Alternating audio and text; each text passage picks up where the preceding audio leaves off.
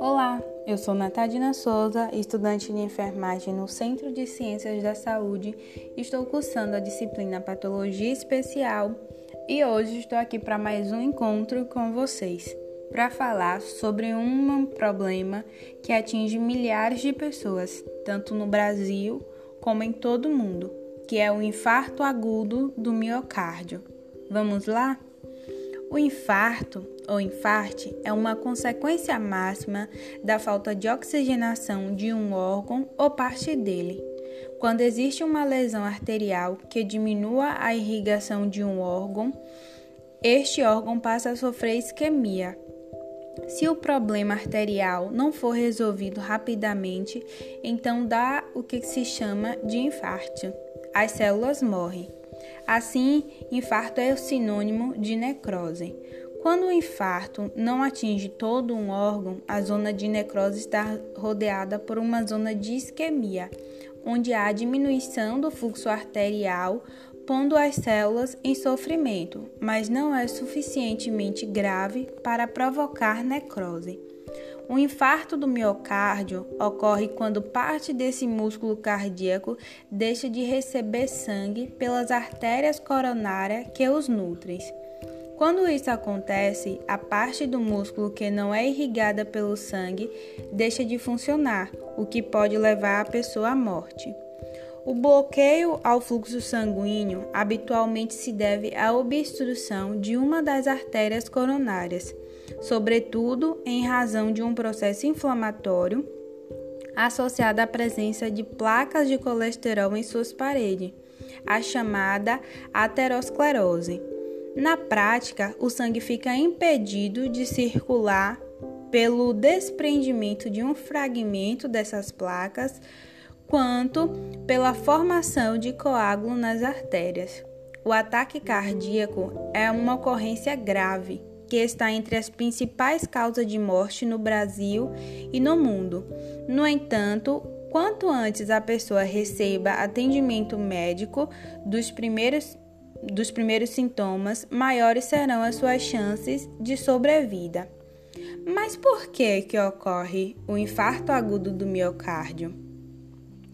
Então, o, o, infarto ele resulta de uma série de agressões acumuladas ao longo dos anos, como tabagismo, obesidade, diabetes, hipertensão arterial, níveis de colesterol alto, estresse, sedentarismo, entre outros. Todas elas isoladamente constituem fator de risco para o ataque cardíaco e aumenta a probabilidade de ocorrência desse evento quando presentes em conjunto na mesma pessoa. Agora vamos ver como uma pessoa se comporta quando está tendo uma, um ataque cardíaco, né? um infarto. Quais são os sintomas apresentados? A apresentação típica é caracterizada por dor precordial, dor no peito, em aperto à esquerda irradiada para o membro superior esquerdo de grande intensidade e prolongada, maior que 20 minutos, que não melhora ou apenas tem alívio parcial com repouso. Pode haver irradiação para mandíbula, membro superior direito, dorso, ombros e epigástrico. Em pacientes diabéticos, idosos ou no período pós-operatório, o infarto pode ocorrer na ausência de dor, mas com náuseas, mal-estar, dispneia, que é a dificuldade de respirar, taquicardia ou até confusão mental. Agora vamos ver como é feito o diagnóstico desse infarto. O diagnóstico é feito com base no quadro clínico, nesses sintomas apresentados e nas alterações eletrocardiográficas e também na elevação dos marcadores bioquímicos de necrose. Tendo em vista que os sintomas são extremamente variados e que a elevação dos marcadores inicia-se inicia-se de 6 horas após o início da dor, o principal instrumento diagnóstico e determinante da conduta é o eletrocardiograma. Ele deverá apresentar o supradesnível do segmento ST ou bloqueio agudo de ramo esquerdo, critérios suficientes para desencadear a tentativa imediata de reperfusão em um paciente com história sugestiva. Agora que vimos o diagnóstico, vamos ver como é o tratamento. Inicialmente, o tratamento visa a diminuir a lesão no miocárdio e evitar complicações fatais o que requer a administração de medicamentos para o coração trabalhar de modo mais econômico e para ajudar a restaurar a circulação sanguínea local. Dependendo do tipo de infarto e da gravidade do entupimento, a desobstrução das artérias muitas vezes requer um procedimento mais invasivo, como a angioplastia e ou a cirurgia de revascularização do miocárdio, empregando as denominadas pontes de veia safena ou de artéria mamária. A intervenção cirúrgica constrói um caminho alternativo para o miocárdio ser irrigado pelo sangue.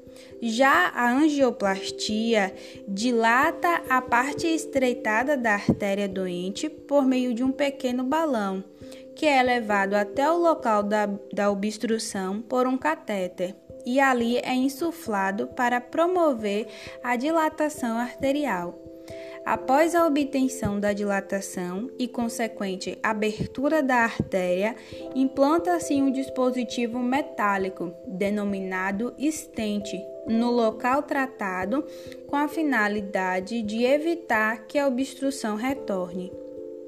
Qualquer que seja o procedimento realizado, o tratamento prossegue com medicamentos e mudanças importantes no estilo de vida, como ter uma alimentação equilibrada, praticar exercícios físicos regulares com orientação médica, parar de fumar e fazer um controle rigoroso dos fatores de risco. Agora vai uma importante informação. Se você né, tem contato com alguém que está tendo um, tem, está apresentando sintomas de infarto ou até mesmo você está tendo, fique atento como proceder. Ao aparecer os primeiros sintomas, chame o socorro ou dirija-se a um hospital imediatamente.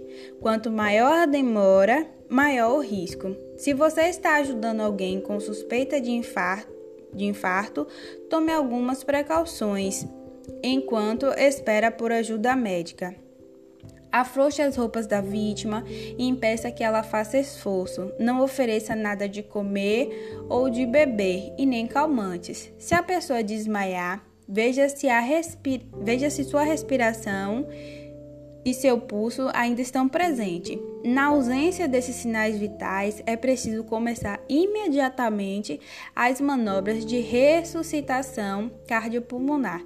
Então você vai deitar essa pessoa de barriga para cima, vai se ajoelhar ao lado dela, seja do lado direito ou do, do lado esquerdo, na altura dos ombros, vai localizar o centro do tórax entre os mamilos na parte inferior do osso externo. Você vai posicionar os seus braços estendido com os seus dedos entrelaçados, uma mão em cima da outra, apoiando no centro do, do peito. Mantenha os braços esticados e use o peso do corpo para fazer compressões rápidas e fortes. Inicie as compressões com a frequência de 100 por minuto. Você vai precisar fazer um grande esforço. Se tiver alguém, chame para alternar até que o socorro apareça. Caso a vítima seja você, o indicado a fazer é procurar ajuda para o rápido transporte a um hospital. E se estiver de carro, não dirija. Então, foi o que tínhamos para conversar hoje. Até um, o próximo encontro eu aguardo por você.